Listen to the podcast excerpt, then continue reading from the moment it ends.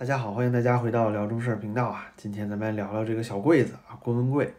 他呢，跟昨天咱们聊的那个甄子丹甄公公可就不一样了啊。这小柜子啊，绝对算个有种的男人。嗯，昨天呢，哎，这老哥在家里被两百多个 FBI 探员啊给抓走了。有人说啊，他怎么不跑啊？那您说他往哪儿跑啊，朋友们？中国、美国两边啊，都让他给得罪了啊。您说这地球上还能有他容身的地儿吗？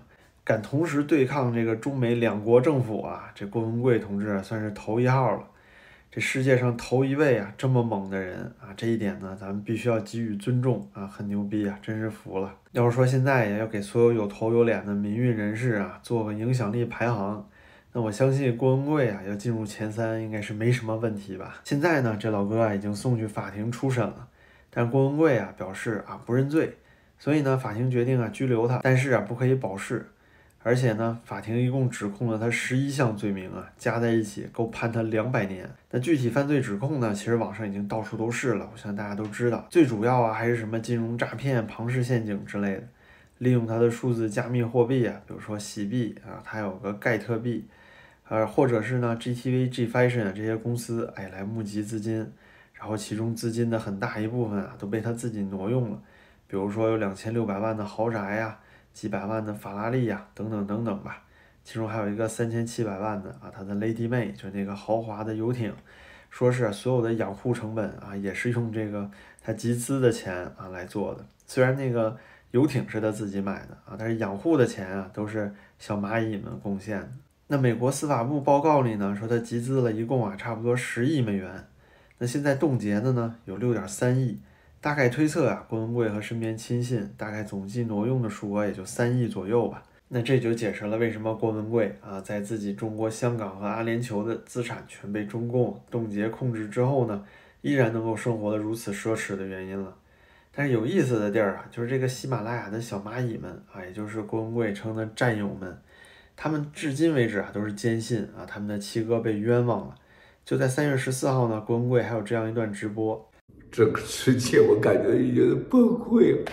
哎呀，我的妈呀，真快了，三月十六号了，真的是世界末日般的感觉啊！我很多很多很多过去的投资者，就在过去这几天，有钱的人跳楼，也没打苗，破产了。很多有钱人他钱没了，他不能说。比如说潘石屹这个王八蛋，他在硅谷银行他开账号，他不可能用潘石屹去开，他敢承认吗？敢领吗？那都脏钱。真的是疯狂了。同时更有戏剧性的就是，他刚刚被拘捕几个小时之后，说是 FBI 探员还在他家里接着搜资料的时候，就莫名的他所居住的那一层就发生火灾了。具体的原因呢，到现在还在调查。但是我是相信这世界上绝无巧合，要么就是啊，所谓要阻止他爆料的人想要烧毁证据，再就是啊，和文贵案子可能有什么牵连的人干的。具体发生了什么呢？还有待观察，咱们啊就等等看后续各方报道怎么说。那么现在呢，郭文贵的粉丝们认为啊，这事儿肯定就是老共干的。所谓的蓝金黄，就是腐蚀并且收买了纽约啊，甚至整个美国的司法系统，就专门啊要设计陷害他们的七哥，哎，防止他十六号的时候爆猛料。但是很多信息都表明呢，郭文贵啊应该知道自己会在十五号被拘捕。那毕竟现在银行账户都冻结了，而且他自己御用的那个财务规划师啊，就帮他各种洗钱啊、各种转移资产的那个于建明也跑路了。所以说他在十四号提前录了这个视频啊，就很像是给自己找借口。嗯，这算是一种可能，但是他自己也明白啊，在公寓里面，哎，挺胸抬头的这样被带走，肯定是比他自己啊私自跑路，最后被 FBI 抓获那要体面的多了。说到底啊，这事儿最后呢，还是郭犯没犯罪，咱们说了都不算，哎，还是得看法院。毕竟呢，这么大的案子啊，牵扯的被告受害人加起来就上万人之多了，而且还都分布在全球。那么相关的信息啊，是肯定会陆续的披露给大众的，这是毫无疑问的了。所以咱们呢，就可以等着慢慢看。目前呢，我个人，还是倾向于啊，相信美国的司法系统。因为如果老共能够做到腐蚀这个整个美国的司法到这种程度来陷害郭文贵的话，那现在还搞什么中美对抗呢？对不对？就没有什么脱钩了。您说您都腐蚀到整个美国政府，腐蚀整个 FBI 了，那还费劲儿搞什么对抗啊？直接从内部瓦解不就搞定美国政府了吗？就算把美国直接变成中共的马仔啊，那不也是问题不大嘛，对不对？那么作为一个墙内的大陆人啊，我个人是怎么看待郭文贵的呢？首先啊，对于郭文贵本人，哎，我承认他绝对是一号人物啊，实力了得。那他自己呢，作为农民家庭的孩子，家中排行老七，没什么文化啊，却能混到中共白手套一级别的商人，那可以说一定是人中之精了。那最早二零一七年的时候，郭文贵就开始哎陆续爆这个中共高层的猛料，主要就涉及王岐山、海航集团、孙立军、傅振华呀。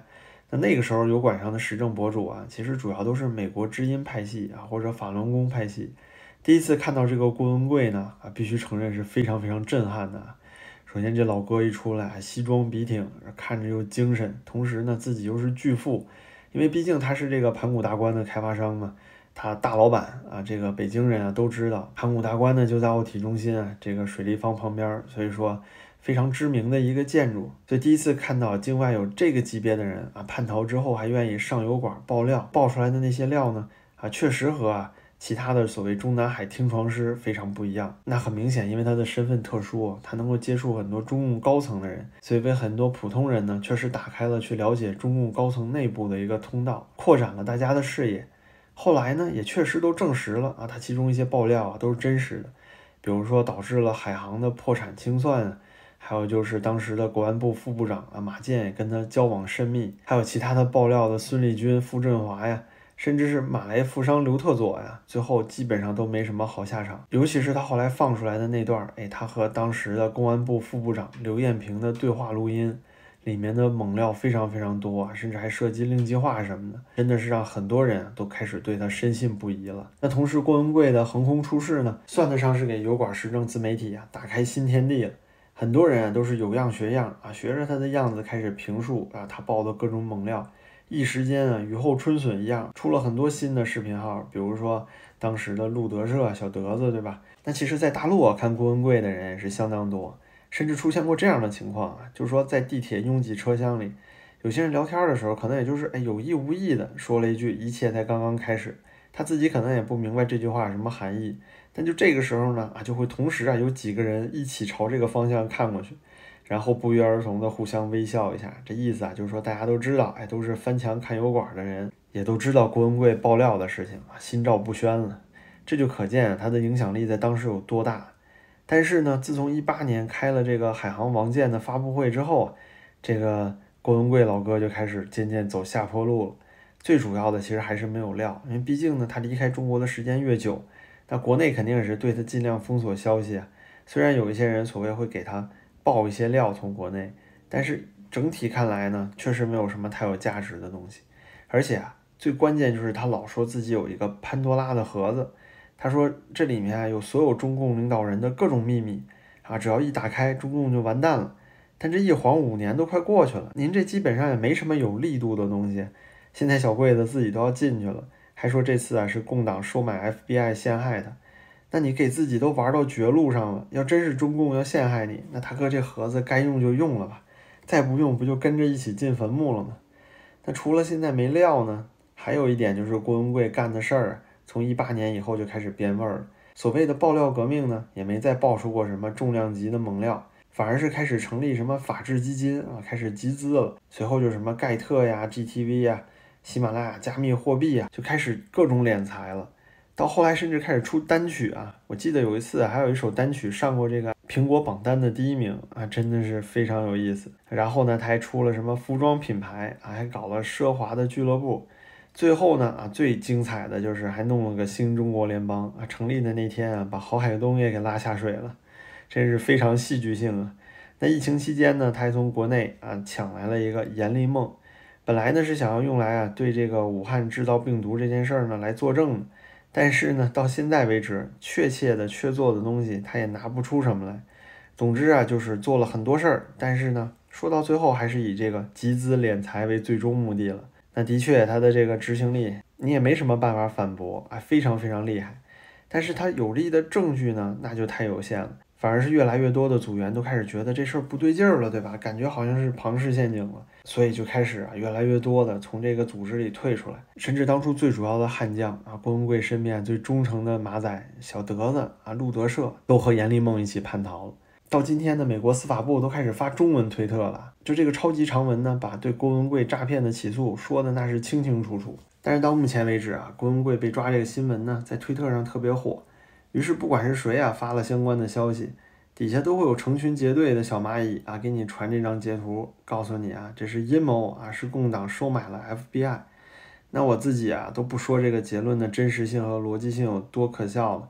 那如就算真是这样的话，你觉得以你们一个小小的啊集资传销性质的新中国联邦，就这么一个小小的组织，能够有实力同时对抗中美两方的力量吗？不可能的呀。那最后啊，咱们就聊聊这个事件走向和现存的这些小蚂蚁应该怎么办吧。那我觉得呢，这些小蚂蚁啊，确实有点可恨，但也非常可怜。那毕竟呢，他们当时都是抱有着一样的理想，对吧？而且我一直都觉得呀，像这个反贼再次啊，也不会有五毛和粉红的人品差劲。所以说这些蚂蚁啊，应该做点什么保护自己了。那有些人肯定是会看啊，一边形势开始不对了，司法部呢也给你链接了，那就赶紧起诉吧，别等着了。这不还冻结了六点三亿美元吗？那你先到先得呀，你先起诉，说不定还能先拿回点钱呢。第二啊，就是赌徒心态了。哎，这就好像普京哎和咱们的一尊帝一样，老想连任。就你现在没做成的事儿，你老觉得自己再接着干几年肯定做得到。要再做不到呢，就再多干几年，哦，非得把这干成了。这就像是赌徒在输的时候啊，就当他输到倾家荡产之前，他也是停不下来的，因为他是既不能接受啊自己停下来就要惨败的事实，同时呢，他又幻想自己下一把能赢个大的，一下全都捞回来。那这样的人啊，可就真是自己把自己害了。不过呢，您要想一想普京和一尊，你也明白了，就这种人劝你也是劝不住的。那因为现在啊，郭文贵不得假释，他就出不来。拖的要是越久啊，群龙无首的这个蚂蚁们啊，就会越来越慌。您想想，总计十亿资金呢，是从不到一万人的手中募集到的，这就等于啊，平均每一个人啊十几万了，这也不算是小数啊。所以呢，这几天我们就能看到啊，他们内部啊，可能很大情况会出现那种慢慢的土崩瓦解。那说实话，讲到这里啊，我还是觉得挺唏嘘的。这个曾经叱咤风云的郭文贵，原本啊，真的是一手好牌，但是呢，最后就折在贪念上了，挪用资金，哎，把自己毁了。但是呢，你也得反过来想，这郭文贵啊，有点特殊性，毕竟他当初站出来的人设就是一个巨富，对吧？一个人生赢家。那如果说他不给自己花钱啊，维持这个奢侈的生活的话，那他怎么能够去吸引更多的小蚂蚁来相信他呢？所以您看，从头到尾啊，真的是特别像一个庞氏陷阱。之后呢，他要面对的肯定就是啊，拼了老命也得去抗辩和上诉了，因为败诉对他而言啊，那大概率就是要遣返了。比如说今天啊，中国央媒的澎湃新闻啊，都破天荒的开始报道郭文贵在纽约被逮捕的事儿。您可以想象啊，就这事儿，国安部肯定是兴高采烈的开始讨论，怎么像当初引渡赖昌星一样，哎，把郭老七也给接回来呀？那可是郭文贵万万不想看到的啊！毕竟呢，当初赖昌星在国外还算是乖，但是国内也没什么好下场啊。但是小桂子呢，他在国内政府高层得罪的人啊，那可多了去了。如果是这种状态回去的话，那肯定是绝无好下场。同时呢，他自己的案情又十分严重，所以啊，媒体到时候一定会全面跟踪。那么在未来这一到两年的官司里啊，咱们是真是有好戏看了。那好吧，今天就说到这儿了，非常感谢大家的陪伴，您的支持对我也十分重要，感谢点赞和订阅，咱们就下期再见了。